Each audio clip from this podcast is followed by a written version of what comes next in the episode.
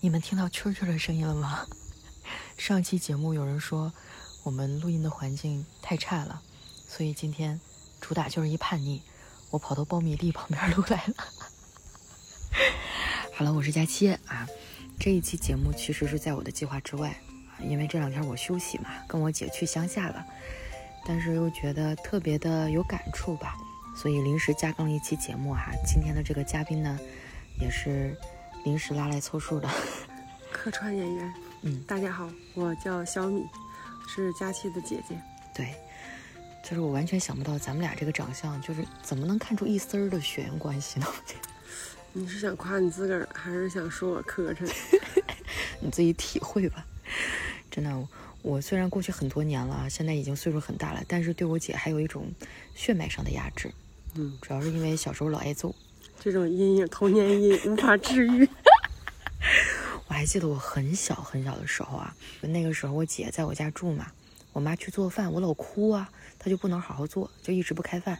后来我姐就自告奋勇说：“我来看着她。”后来呢，嗯，舅妈说行吧，然后她去做饭，我就为了早点吃饭，就用毛巾把我妹妹的嘴给堵住了。所以说，感谢当年我姐不杀之恩啊，要不然现在就没咱啥事儿了啊。哎呀，但是我感觉你现在整个人的这个气质和风格跟原来真的差很大，是吧？现在我不能再堵你嘴了。主要是现在我长大了，有反抗能力了。这就是你小时候给我的感觉，就是那种有点像个小男孩，风风火火的，嗯，然后脾气也很炸裂，是吧？但是你现在就有一种怎么说呢，就娴静如水的感觉吧。岁数大了。打不动了，就只能用爱来感化我。我跟我姐真的是好长时间没见了，因为她现在定居在青岛嘛，我也是成天到处飞。我们俩有一次特别有趣儿啊，都在北京的机场。我说啊，姐，你也在北京机场？她说对呀。我说那咱俩高低得见一面。结果发现我们俩一个在大兴，然后 另一个在那个机场，是吧？嗯，见一面真的很不容易啊。这次也是我姐来这边出差，我刚回来，然后。恰巧问了他一嘴，然后我们俩就嗯凑了这么一面啊，觉得嗯就是挺勉强的凑在一起。对对对，然后我姐呢，她是一个虔诚的佛教徒，嗯，就是那种你们生活中随处可见的那种，就是每天搓珠子啊，在那儿念经啊、拜佛的那种啊。虽然我个人是没有什么明确的信仰的，但是对于这些呢，我还是保持着一个基本的敬畏，甚至说是有一点点的好奇。那谁小时候不是听那些神话故事长大的呢？所以这一次我姐说啊，她有一个老朋友在这边的寺庙里修行，我就自告奋勇的来了。嗯，走到半道就后悔了，我去，这地方咋这么远啊？还好吧，就是距离哈尔滨市区两百多公里。嗯，对。开到一半的时候想返回去来着，主要是这个道它太偏了，你知道吗？就我觉得这要不是我亲姐，我可能我就掉头了。可以，我要把你拐到缅北。对，嗯，但是来了以后，确实感觉跟城市里的感觉是不一样的。嗯，就是 小时候在乡下生活，我感觉有一点点像，但是又不完全一样。就是你一踏进这一块，就有一种发自内心的宁静。对你现在听，我给你们听一下，我们俩现在就坐在这个小路边，旁边就是苞米地。然后还种的茄子、大萝卜，还有各种各样的蔬菜。这两天我觉得最开心的就是去他们食堂里混斋饭。嗯，不要这么说，你也做了很多农活儿。对，对对对，我是用劳动换来我的饭。是的。其实我们俩刚来的时候，我心里是很忐忑的。以前呢，我也去过一些旅游景点的寺庙。说实话，给我的感觉，它更像一个景点儿，人络绎不绝，香火很旺，然后大家也是行色匆匆过去上个香，是吧？或者请个串儿啥的，给我感觉吧，就是，呃，就是打个卡，对。然后，我我甚至我曾经还在某些就是景点里面啊，我不是很情愿的情况下，让我那个请一个什么东西那种啊。然后我我也遇到过在景点被骗的啊，就还挺老贵的。但是因为在那种场合，你不给钱好像也不太合适，还不能说买，要叫请。对。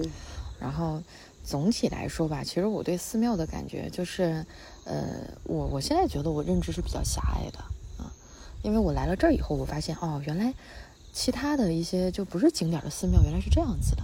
对。我们俩来的时候，我就问我姐，我说，咱们过去住宿吃饭得多少钱呀？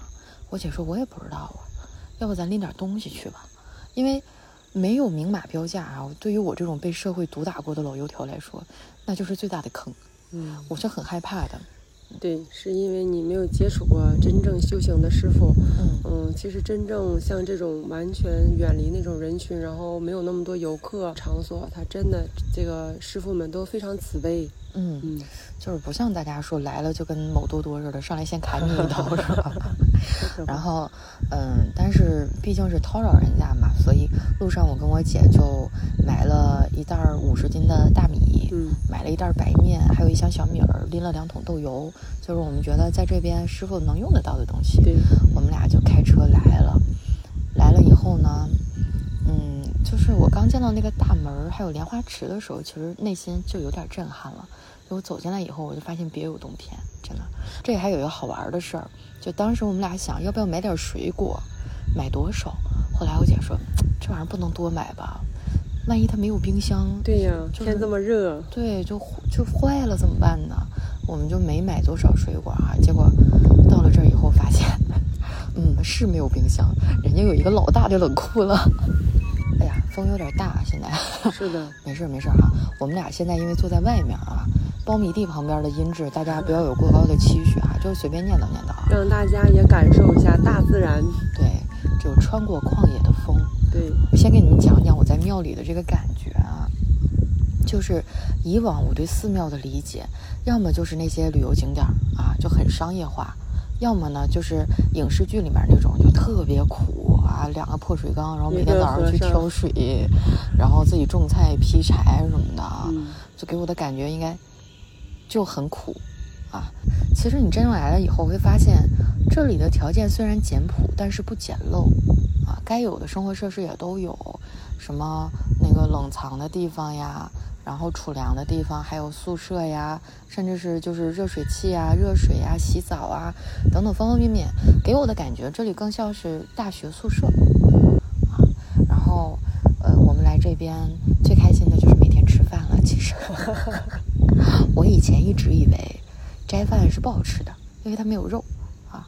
但是吧，这两天真的是刷新了我的认知。首先，他们这边所有的吃的都是自己种的，当然也有一些外面采买的，还有香客带过来的啊，布施过来的，应该叫施主对吧？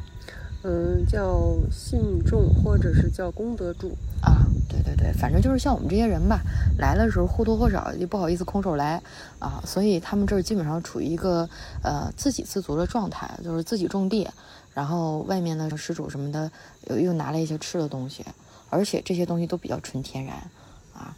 就如果你在这儿长期待的话，搞不好这个地是你种的，肥都是你自己，都是自己有拉的。画面感了啊，有画面感。但是真的很香，我跟你们讲，就是最近我在这儿吃的那个苞米啊，玉米，嗯，就是比我在网上买的那些就挺贵的，号称是什么无污染的那种都要好吃。嗯，因为它它真的就是没有那么多肥料，然后因为都自己吃嘛，嗯，很自己施肥。哎呀 我天呐！现在满脑子都是肥，怎么回事？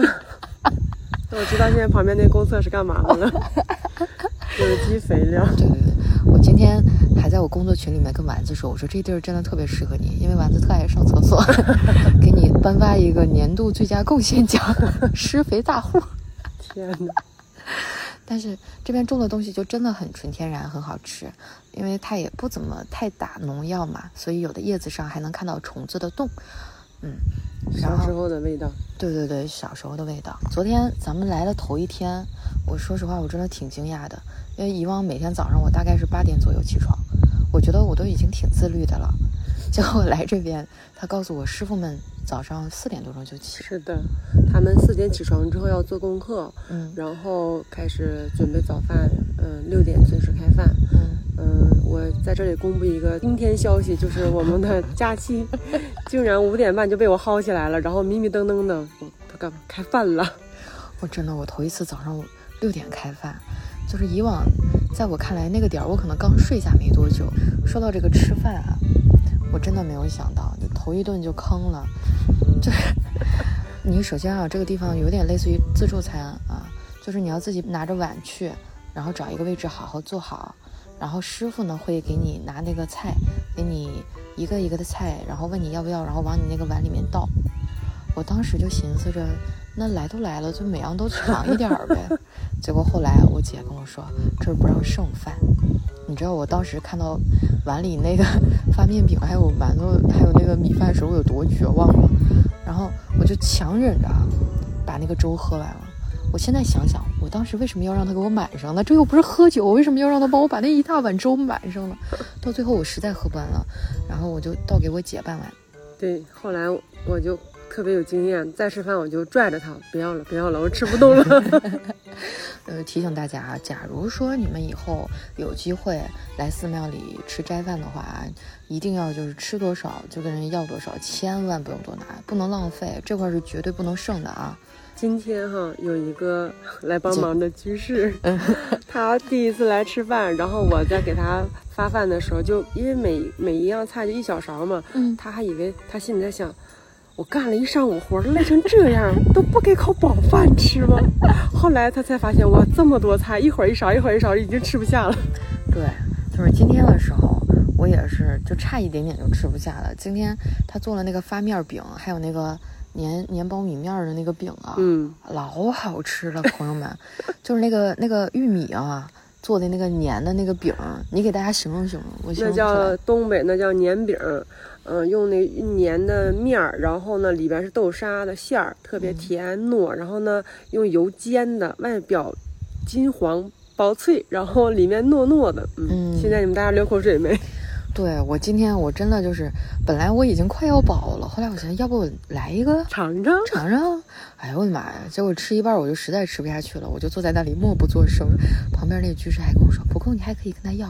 我说不了不了，吃不下去了，我缓一缓。就是当时我那个感觉啊，就是这个菜和饭啊都已经到嗓子眼儿了。你能想象到那种就吃的我撑得我直哼唧的感觉吗？最可恶的是今天发饭的是我姐，我姐怕我没吃饱，我就我跟她我在跟她摆手，我确定我在跟你摆手，我说不要了不要了。我姐说这炸面筋儿好吃，你再来点儿，又给我咣来了一勺，确实挺好吃。亲姐姐，这是亲姐姐。亲姐是亲姐，我这差点没吃吐了。但确实很好吃啊，就是我感觉斋饭比我想象中要好吃的多。我原本寻思没啥油水儿，人家要汤有汤，要菜有菜，就是还有什么酱啊，还有他们自己采摘的小菜。今天还有那个自己家院里摘的黄瓜，好清香，特别好吃。这你就不懂了吧？嗯这个是因为一是咱们的东西都是比较纯天然的绿色的，这是第一。第二就是我听师傅说哈，我也是道听途说，就是我们那个寺院的呃厨房里会供着一尊佛像，那个啊佛它是监管这个色香味哎，食物色香味儿俱全，所以说是这个寺院的斋饭都很好吃。是吧？我当时我还琢磨着，怎么厨房这个地方还要供一尊佛？我当时想，这难道是灶神？呃不对啊，就慈眉善目的手里拎个斧头，那个佛就是管色香味儿的啊。路过的时候你们可以拜一拜，没准今天的饭格外的香。反正我真的觉得斋饭很好吃，今天吃了地三鲜嗯，啊，好多菜，然后还有那个什么炖粉条啥的啊。还有我们自己采的蘑菇，哎，对，哎，哎，我跟你们说，这边可以采到野生的蘑菇，哎，就是昨天我去院里薅草的时候，我在那个松树底下还捡到了一个又大又漂亮的蘑菇，我拍了一张照发朋友圈，他们都问我是不是 AI 绘画 P 的。对，就是你在这边吃饭呢，多多多少少还是得干点活啊。就是一般到了这种寺庙里面啊，就可能嗯、就不是说你收费啊或者怎么样的、啊，但是你要力所能及的帮师傅们去干干活儿。说到这个，我真的服啊！就这个寺庙，它占地得好几万平米，然后就是前后各种大殿啊，还有就很大一片地方啊，但是它只有二十多个僧人，嗯，但是它特别干净。我真的觉得很离谱，就是我那时候还觉得这么大面积，它咋收拾啊？但是无论是住宿的地方，还是大殿，还是饭堂，都很干净。嗯，但我那天我喝了一瓶水，后来我都走了半天，我揣一路我都没好意思扔。就这地方很干净，很整洁，让你觉得你就不好意思在这儿搞破坏。是的，嗯后来我就问他们啊，我说那平时这些活儿都怎么干呢？在我看来，我觉得就老多人干了。他说也不是，就首先大家平时也会去定期的做清洁，另外就是还有一些来这儿上香的一些什么居士等等也会帮忙，还有就是大家真的就是随手保护环境，对，谁都不忍心破坏。就是僧人真的把这里这是他们的家，嗯他们就是去顺手干一些东西，然后就保持的很好。嗯嗯嗯。然后我们也是这两天参与了很多的劳动吧，给我也累够呛，晚上睡呼呼的。主要其实我觉得也没干什么，就是早上六点吃完饭以后，去帮人家那个摘摘菜。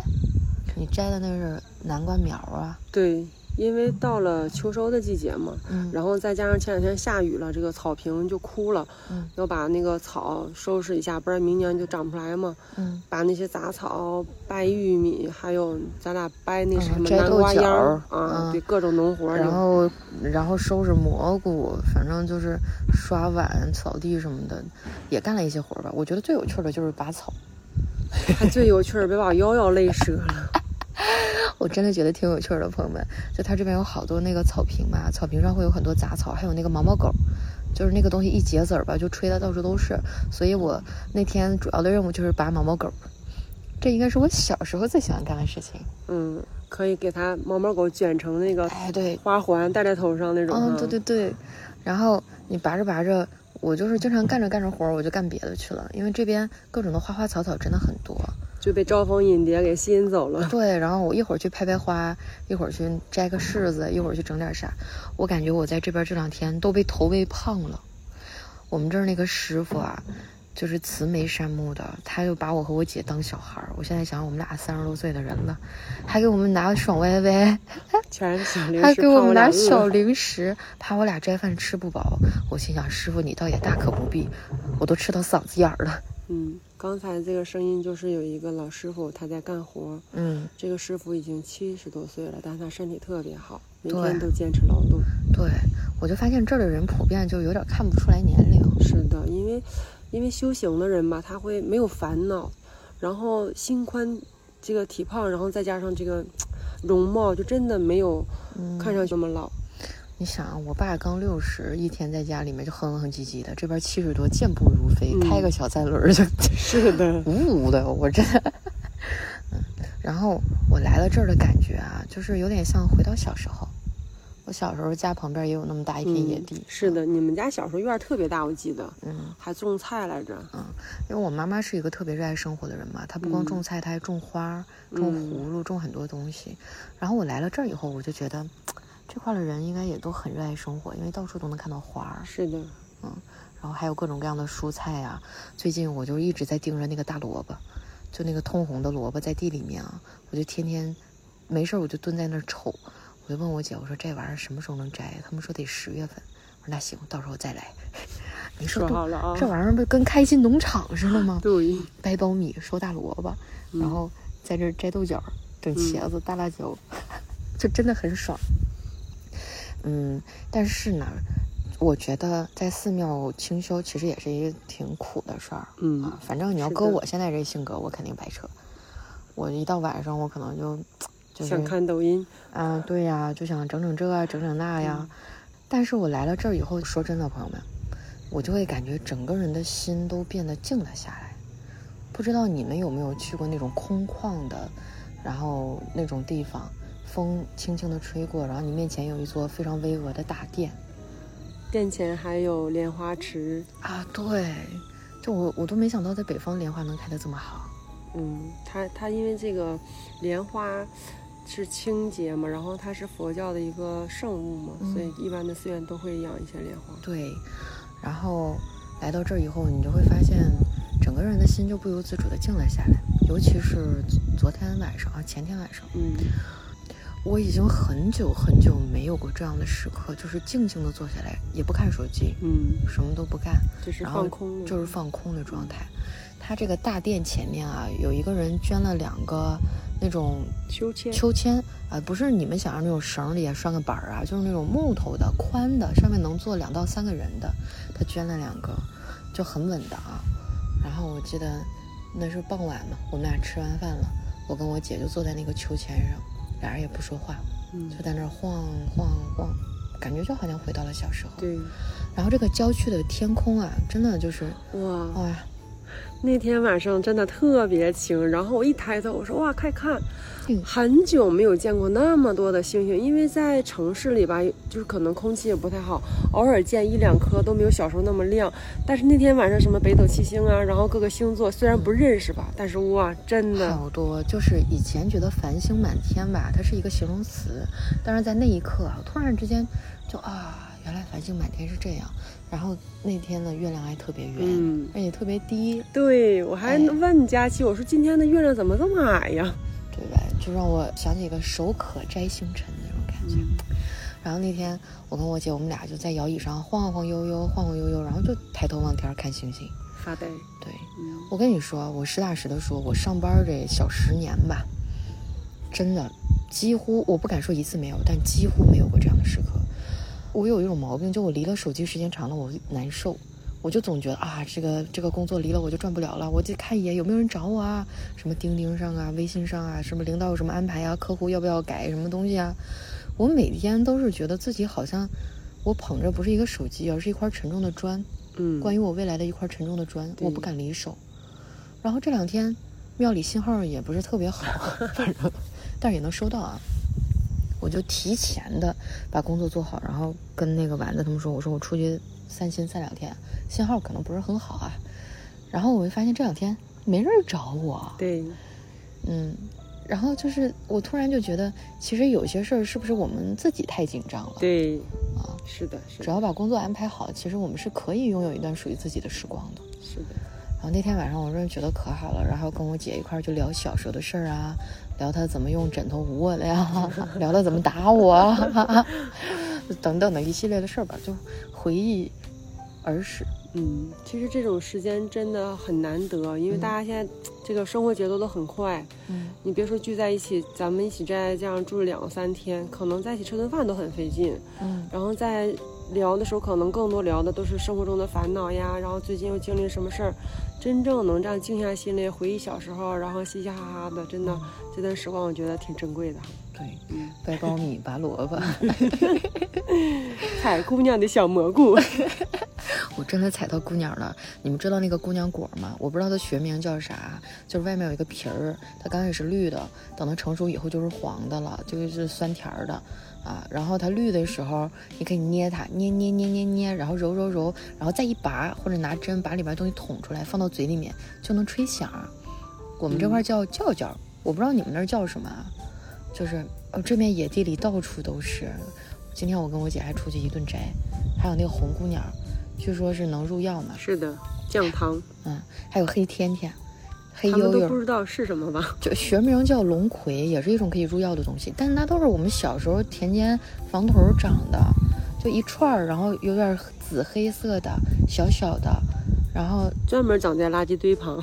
那那那那也不至于就把 今天信息量有点大，我估计网友们一会儿要各种百度什么叫黑天天。什么叫黑悠悠，对什么叫姑娘儿。对，哎，你们小时候应该都见过，好像学名叫龙葵，也是一种可以入药的东西。那都是小时候随处可见的，然后现在我真的好多年都没有见过了。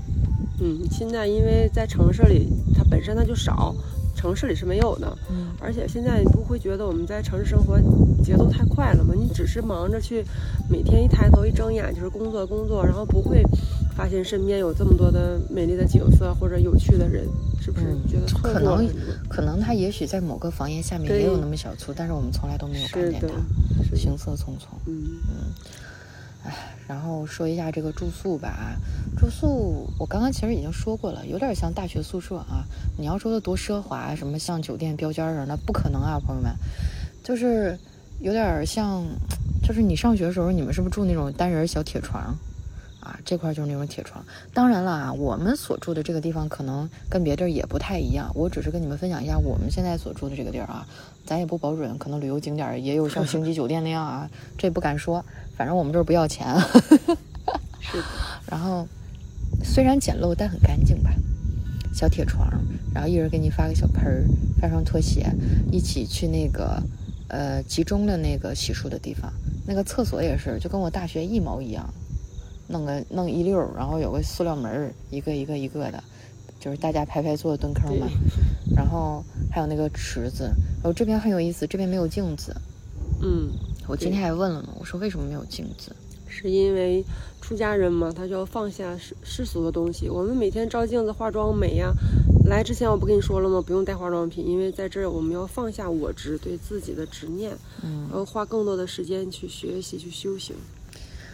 哎呀，反正这两天真的是，我以前是一个比较注重形象的人，我基本上下楼倒个垃圾，我可能都得涂个口红啊，就是稍微的嗯收拾收拾。就是真正让我素面朝天，什么都不顾啊，然后提了他拉穿个老破运动鞋、牛仔裤，一个 T 恤穿两天没洗了，我估计也就在这儿吧。嗯他也能洗澡洗衣服，但是我就懒得动吧，我觉得反正待不了几天儿。干活太累，对，就是干活太累了，倒头就睡。啊，我这两天睡得特别香，就那小破硬板床，我姐说我倒那儿，就说着说着话，呼呼就睡着了。是的，然后第二天早上不到六点就要起来。嗯也确实是，可能你这段时间工作也忙，然后来到这儿之后，嗯，又干一点体力活儿，哎呀，因为我来这儿之前刚出差出了十几天，就去了好几个城市，真的特别累。是太。然后我那天是半夜两点多钟才到家，睡到早上的时候，就正好扒拉到朋友圈，扒拉到你了。然后我就我说姐，你干嘛呢？我姐说我在上智出差呢。我说那不离我挺近的。我说你来呀。她说好，今晚就到。我们俩就真的是就很很偶很偶然的就攒上了。然后这两天少有的就是坐在一起，包括此时此刻这感觉我也很享受。我们俩就坐在地头上，听着这个蛐蛐的叫声，然后这个小风一吹，哎呀妈呀，贼妙！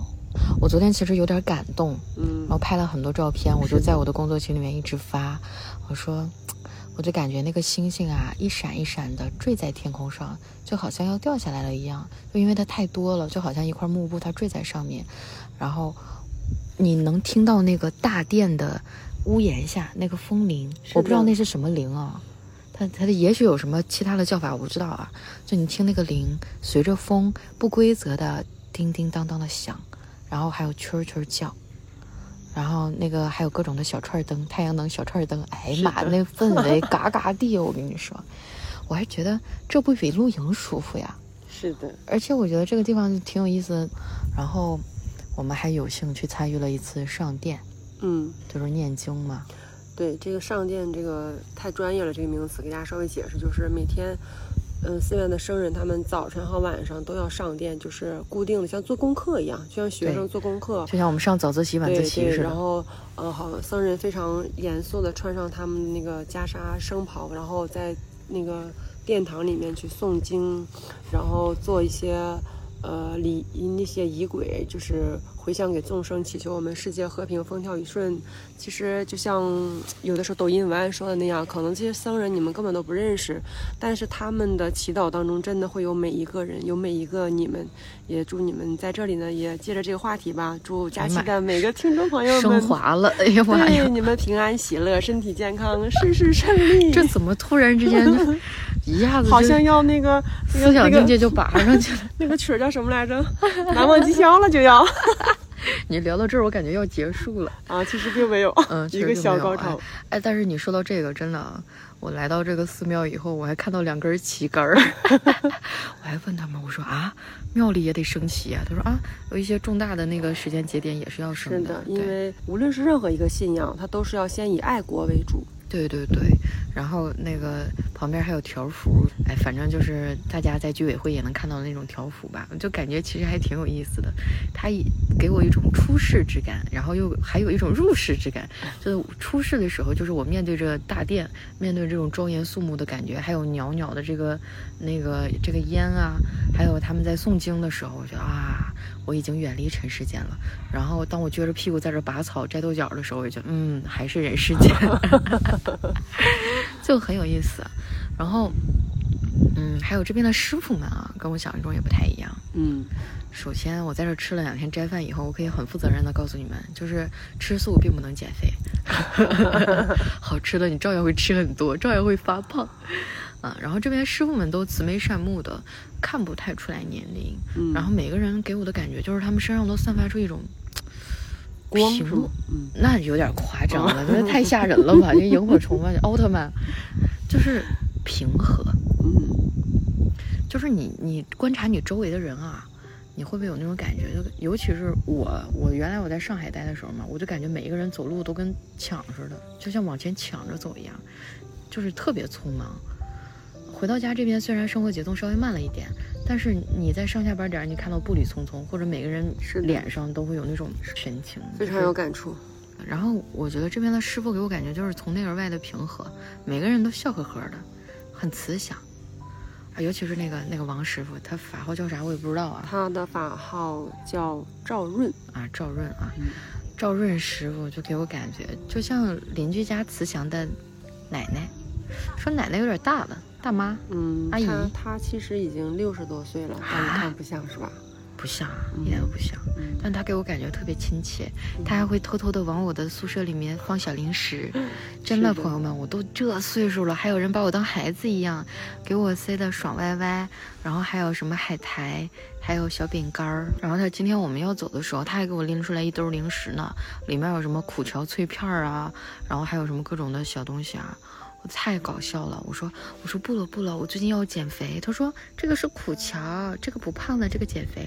我心想你可别忽悠我，这玩意儿脆片最胖了。然后他特别可爱，你知道吗？然后他跟我说，嗯，虽然我吃素，但是我爱吃零食，这很可爱。然后我来了以后，我就干完活回来，看到我的床上就摆着各种各样的小零食，那种就回到小时候被长辈宠的感觉。是的，然后他还会带着我们到处溜达呀。然后今天我们就顺着那个路边溜达嘛，有那个野生的姑鸟，然后有各种的东西对，啊，还有那个，哎呀，就是小时候那各种不认识的植物，对，我就很难跟你们介绍，因为我也不知道都叫啥，而且还有很多的草很有意思。他们说那个东西能吃啊，我心想这玩意儿能吃？他们说对呀，这个撸下来可嫩了。凉拌，我是心想我的妈耶，这平时就根本就注意不到这些生活的细节。就是因为节奏太快了，我们眼前只有柴米油盐、房贷、车贷，然后低头赶路，就忘了路边的风景和身边很重要的人。就这两天在这吃的，我都有点不好意思了。别，你也干活了，我是，但是我也没干太多嘛，我觉得跟他们也比不了。我跟你们说啊，我今天吃饭之前，他们给了我一个贡果，就一个大苹果，啊，我哎，那就是咱们俩买的。啊，然后我就咔哧咔哧咔哧吃了，然后他们又给了我一块火龙果，挺老大一块，我又吃了，然后我都快结束了，饭才刚开始，他们又给我各种的饭啊、菜呀、饼啊什么的，反正就是特别饱的一顿饭吧。然后我就觉得我要不再多干点活，我简直有点对不起师傅们了。天天这么能炫，我觉得我再多干两天，师傅可能就得问：哎，你们工作不忙啊？啥时候回去？这两个小饭桶怎么还不走？没有啊，我当时我们来这儿也力所能及的干了一些活儿吧，就吃完饭啊，这边吃完饭你要自己把碗端下去，然后自己刷干净，就没有谁帮谁刷碗这一说，大家都是自力更生。然后还有一个细节，我觉得挺有意思的，就是那些师傅们，他们吃完饭菜以后，他会往里倒水，嗯，然后那个水就会把那个碗里面的汤什么的涮的相对干净一点，然后他们再把那水喝光，对碗直接放到抽屉里。对，就是不浪费。嗯我觉得他们那个心态，我真的是特别羡慕。嗯，这真的是需要时间的。有很多刚刚出家的人，他做不到。就像我现在虽然还没出家，但是也是信仰也有很浮躁。你看我就是很急躁，嗯但是你看他们干啥事儿都不慌不忙，然后、哎，就慢悠悠、嗯四平八稳的，什么事儿都随缘吧。哎，对，就什么事儿都随缘。我真的，我要是什么时候能练就这心态，我可能就没那么焦虑了。这两天我真的啥正事儿都没干，也没弄工作，也没交报告，然后就是发呆、干活儿、薅草。别问问，就是在薅草。我这两天就各种的薅草，我真的不知道下一次再有这样的生活是什么时候了。我感觉还是挺难得的，跑这么老远。其实来这儿也可以坐绿皮车啊。嗯，绿皮车我查了是哈东站，哈东站，哎，是不是哈东到这个绥化？哎呦，咱们是在哪儿？我们是在海伦，对，我们是在海伦，哈东哈尔滨的到海伦。哦天哪！我把你卖了，我都不知道把其实我你卖哪儿了。觉得可以小小提一下吧。嗯我们这个地方叫嗯，叫什么来着？在这混吃混喝好几天，没记住叫啥。圣海寺，对，是在神圣的圣，大海的海，圣海寺啊。然后这里面的师傅都是女师傅，嗯啊，就是我以前曾经想过去庙里静静心啊什么的，但是我考虑到都是和尚，可能不太方便。我觉得都是女师傅，这还蛮好的，干干净净的，又很舒服。然后我觉得还是不错的啊。当然了，别的地儿我也没去过，我没有办法跟你们讲，我只能说我在这儿就挺得劲儿的。嗯，如果说你们周边的有想出来静一静的，是吧？你也不用说带多少钱，拎点大米啊、豆油啊，或者说你随心布施嘛，随便拿点啥，你别在这儿白吃白喝不干活就行。你要是想静静心，我觉得这真是一个好地方。是的，嗯嗯，其实咱俩在这儿住这几天也是要给寺院捐一些钱，就是水电费呀、对餐餐食费啊，因为但但我们是主动的，对嗯对，主动的，其实也没有多少钱吧，这就看你个人。那时候我还问师傅，我说那这些人来了，没有什么明码标价收费的啊？师傅说没有。我说那那要是碰上那种脸皮厚的，不赔了吗？师傅说嗨，随缘吧。啊，因为我们吃的这些东西其实都是他们种的，还有一些是别人捐过来的嘛。如果说人人都是光吃就是不拿东西的话，这也不太好啊。对对，就是大家或多或少的都拎点东西来，别空手。对，你穿亲戚还不能空手呢，我就怕我们这节目一播，好多人说，嘿，这地儿白吃白住。嗯，不能不能那样。我相信咱们这个听众的这个这叫什么理念思想，还都是呃，往回拉一拉，拉一拉啊。自己给个台阶下，感觉我们俩也干活了，反正哈。对，只是给大家指一条路吧。因为以前我其实有想过说上庙里静静心啊，住个几天啊，一个星期或者怎么样的吧。但那时候就觉得，哎呦我的妈呀，住哪儿啊？怎么弄啊？什么都不懂。所以今天才录这期节目，跟大家分享一下啊。嗯、我觉得如果你们真的有这种想法的话呢，可以去找一个不是特别旅游景区的地方，就那种修行的庙，它不需要很大。对，嗯其实你们要仔细观察，就是在你们生活的城市，它稍微郊区一点、偏一点的地方，可能都会有这种寺院，你都可以去寺院里问那个师傅，随便找一个，你看着那个寺院里的剃着光头的师傅，嗯，他都会非常耐心的回答你这些问题的。嗯，对。然后如果说你们离东北比较近吧，想上这儿来的话，你也可以问问我哈，我可以给你们指指路啊。但是我发自内心的讲啊，咱这一期可不是啥广告，没有任何的啊，你们爱来不来，我就 就是来了，师傅们，还得给你们做饭，我都不舍得了，自己的碗自己刷，反正啊。但我真觉得就舒服，因为这两天我还在工作群里面跟丸子他们聊了嘛，我那几个小同事、小助理他们都想来，然后说你能不能录一期节目呀？就再跟大家讲一讲啊，这种感觉呀。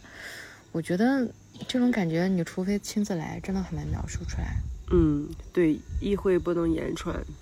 嗯，就是你想象一下吧，就是坐在田间地头，听着那个檐下的风铃，看着漫天繁星。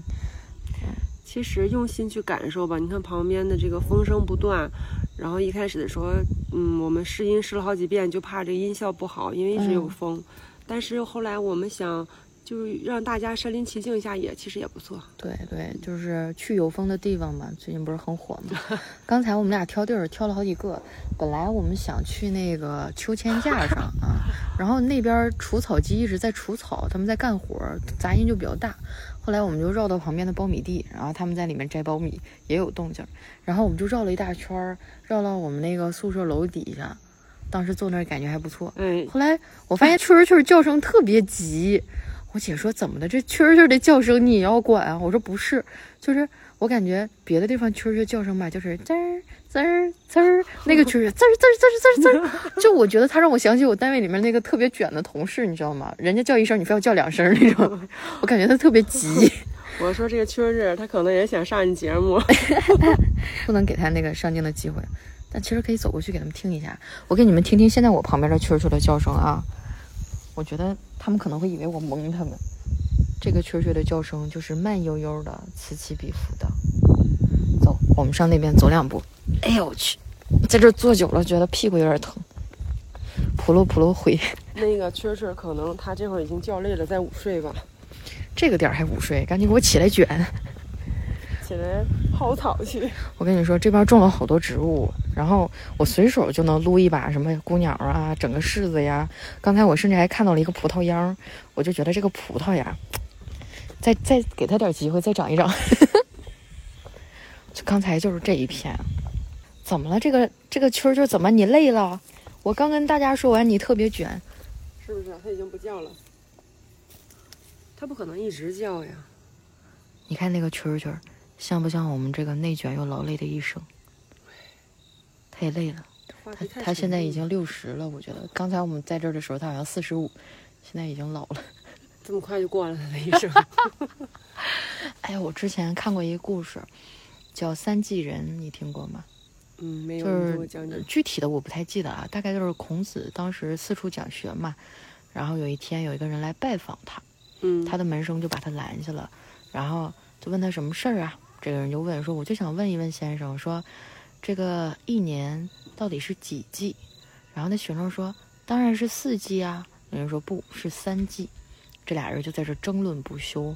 然后孔子就出来了，听完他们的缘由嘛，然后他的徒弟还跟人家打赌说一年就是四季啊，他俩打赌就谁输了谁在地上给对方磕三个头。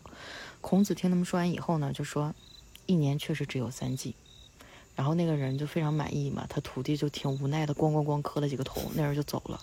走了以后，他徒弟就问说：“师傅，一年明明有四季，你为什么要说三季呢？”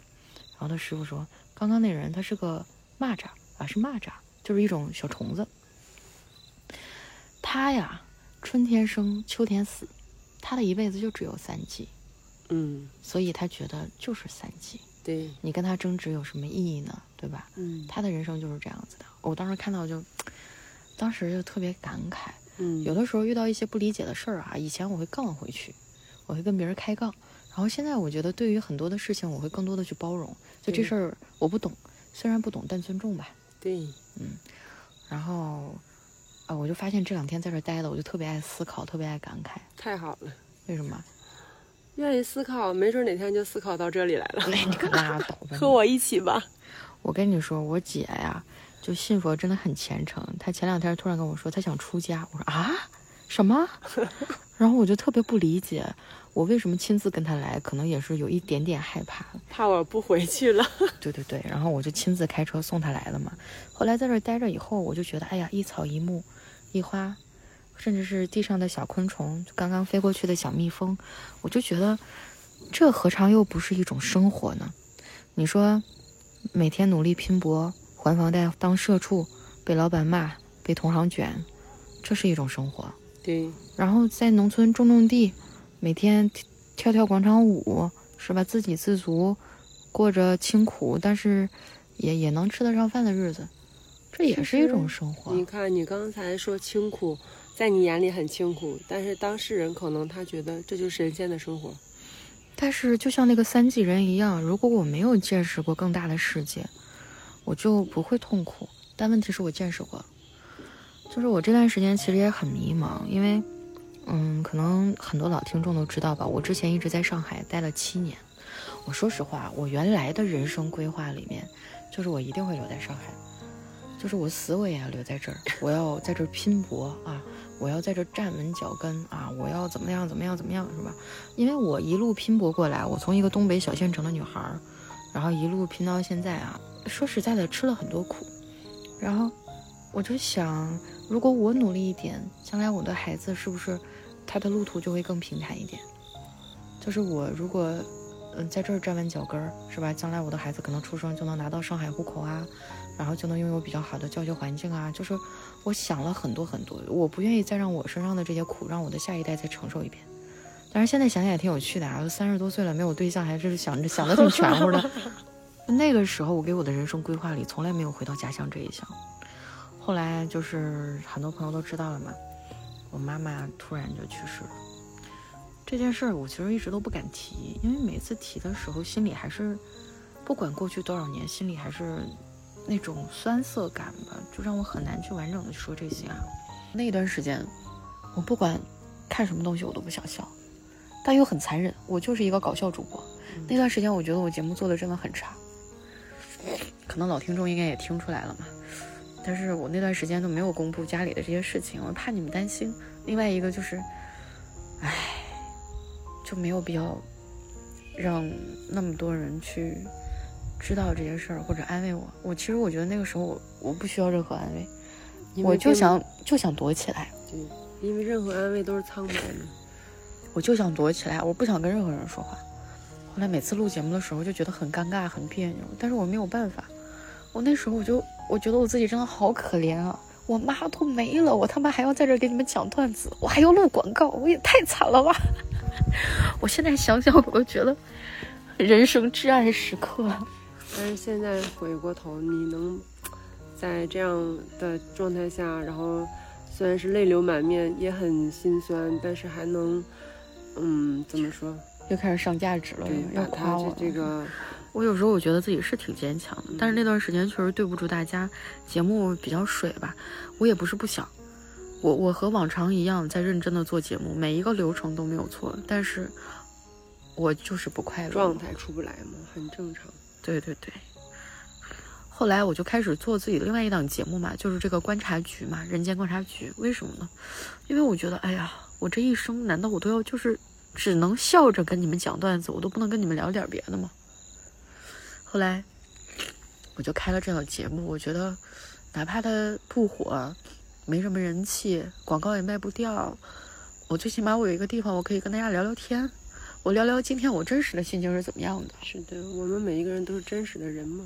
对呀，就是我不是说每天一出来我就是笑着的，不是生活里只有快乐的。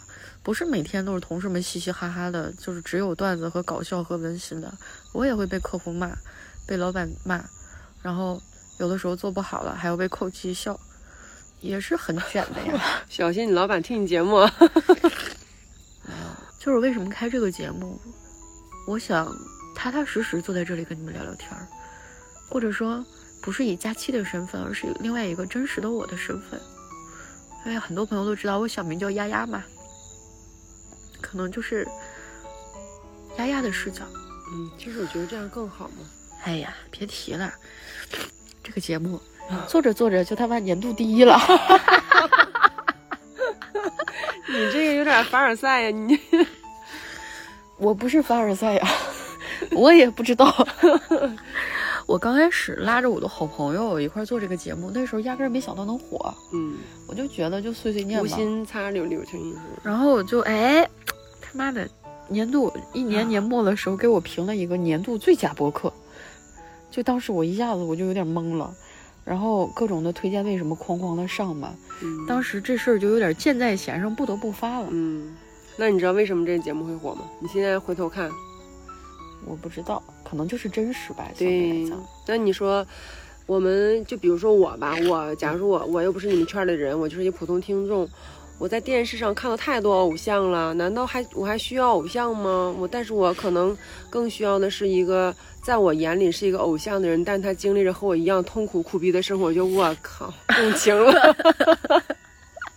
哦，所以说你们然后对，你们不想看我笑，你不想看我惨。对，我靠，原来你也需要拉屎，原来你放屁也会臭，原来你也有今天。别说我这两天吃素，我一点都不臭，好吧？对，就是这种感受嘛，觉得原来其实你也是我，像我邻居家，像我亲戚啊，或者像我的朋友同学是一样，就会有更有亲近感嘛，就不会有距离感。也许吧，但是后来因为节目做得好嘛，就考虑到一个问题，嗯，就是得做商业化，这个节目它得赚钱啊。包括我前几天接的广告，可能有些老听众就觉得不太开心。我实话实说啊，我这个人，我不喜欢白嫖。啊，就是我用谁干活，我都是给人结钱的，包括丸子呀，包括西西啊，还有大萌子啊，这些我工作室的人啊，他们其实刚开始都是我的粉丝。就按理说，粉丝我让你帮我干点活，大家可能都会很开心的就帮我干了。但是我觉得，嗯，朋友归朋友，但是如果长久的我们想要做这一件事情的话，我就一定要把这个规矩立清楚。所以，哪怕是包括我的好朋友小黑呀。啊，还有丸子等等的，我都是提前跟他们说好了。我们做这个东西呢，目前是什么样的状况？我们做好了的话，可能会有盈利，我们怎么分？然后现在没有盈利，我就自掏腰包，每期后期多少钱？编辑多少钱？然后嘉宾多少钱？最开始的时候，每期大概投入的成本要一千块钱以上吧。每个月更新四期，这个都是我自己在掏腰包在弄的。嗯，这个其实我觉得你要说它是一档节目吧，可能更多的是你的一个你喜欢的一件事儿吧。但是我觉得刚开始我只是随意的想一个月更个一次啊，或者我想起来更，后来就被架起来了，因为大家都觉得这节目不错，他想听，那怎么办呢？如果我想长期做这个事情，我肯定就不能让大家白忙活呀。可能你们觉得提前很俗吧，但是我觉得对于朋友来讲，提前并不可耻，你一直白嫖才可耻呢。嗯，我曾经有一个老板，虽然他现在是我前老板了，但是我依然很感激他说过一句话，就很有道理。嗯，他说什么狼性文化一定要人性，不谈钱的老板都是在耍流氓。对啊，这一点上，我觉得我工作室的人对我都 没啥说的，他们都觉得我很好。嗯啊，我也不会跟你整那些虚虚乎乎的吧，反正跟你谈理想。呃，就对我觉得谈理想啊、画大饼这些啊，就是资本家的套路，就是想白嫖你啊。所以刚开始我们这个节目是有一个运行的成本的，一直都是我个人在贴钱在做嘛。后来慢慢做的好了，我们商务说，哎，有客户相中你那节目了，想投个广告行不行？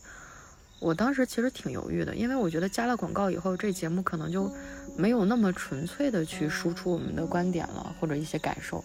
你肯定势必你得向着甲方爸爸就说两句好话吧。但是后来我又一想，如果我们一直是这种带死不拉活的这个状态，我们就没有办法去耗费更多的人力和精力和或者是财力，走得更长远，走得更长远。所以后来我就接受了商业化这个决定，也接了一些广告嘛。然后就其实也有很多人骂我呀，说佳琪你想钱想疯了，就是就听你在这哭哭植入广告。但是你知道吗？对于一个团队来说，没有钱真的是寸步难行。其实是可以理解的呀。你就算是，嗯，就是咱们就在这个环境吧，就拿这个来做比喻，可能不太合适。但是你想，出家的僧人他没有工作，没有收入来源，他不是一样也需要我们大家信众来帮他们，或者是也是需要生活的嘛？吃喝拉撒哪样不需要钱？对啊，对啊，就是，嗯，其实我觉得作为一个主播吧，尤其是像我们粉丝这么多，年限还挺高的，有很多的合作方找我说，啊，我们就是一些短平快的赚钱的道，嗯，其实是有的。我一直都在想，我的钱不应该是来自，不好意思，各位听众啊，师傅来了，我去打个招呼，你们先聊着。就是你在这个院子里吧，就经常会看到各种师傅，有的时候他们是走走来走去，有的时候是骑着三轮儿，啊，哎，其实聊这些都没有意义，我觉得懂的都懂吧。人生在世得先活着，得让这些跟我混的人活得好，对吧？所以就是接了一些广告吧。你接广告嘛，收了人家的钱，肯定要说一点好话，最起码就是在不昧着自己良心。啊，不说假话不扒瞎的前提下，还是要尽量的去赞美一下对方的嘛。所以这块儿我觉得得跟大家说声抱歉吧，但没有办法，就是你们可以不理解，嗯，我我只是就是说一下我们目前的现状吧。然后这两年，因为整个的大盘环境不太好，我们的广告其实也越来越少了。而像我们这种节目，如果没了广告的话，那真的就没啥收入了。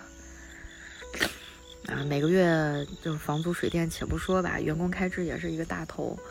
嗯，像丸子呀、西西、大萌子呀，包括小黑等等这一系列所有的工资，其实都是从我个人的收入里面来分出来的。然后我的收入来自哪里呢？就来自于广告费啊，还有一些平台的流量分成等等。你要说难吧，大家都难。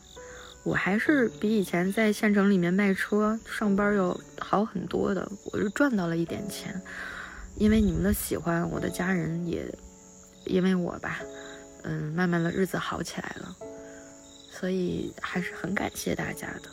未来的道路依然会很难，但是我我会很努力的去走下去吧。今天来到这个寺庙啊，其实。都是状况外的事情。我本来也没想录节目，后来丸子他们说：“哎呀，多么难得的一次体验啊！可能很多人都觉得累了，想去庙里面待一待呀，然后想去找找这种感觉呀什么的。”他说：“我觉得你可以录一期节目。”所以就很随心、很随性，没有任何主题，甚至录着录着还哭了，感觉挺丢人的。我觉得这块后期可以酌情删减一下啊。觉得人生当中需要稍微的停一停，需要抽出那么几天的时间来放空自己。你不一定非要来上海寺啊，你去什么寺都行，或者去什么地儿都行，放过自己，给自己一点喘息的时间。师傅又开着他那小三轮倒车请注意了。行吧，我的嘉宾跟我聊着聊着就跑了，跑到那边跟师傅说话了。今天就先聊到这儿吧，非常没有主题的、漫无目的的一期节目。如果你们喜欢的话呢，就给我点点赞、留留言；如果你们不喜欢的话，那就跳过嘛，去听别的。让你快乐的事情有很多，比如说非常六加七。我是佳期，那我们下期再见了。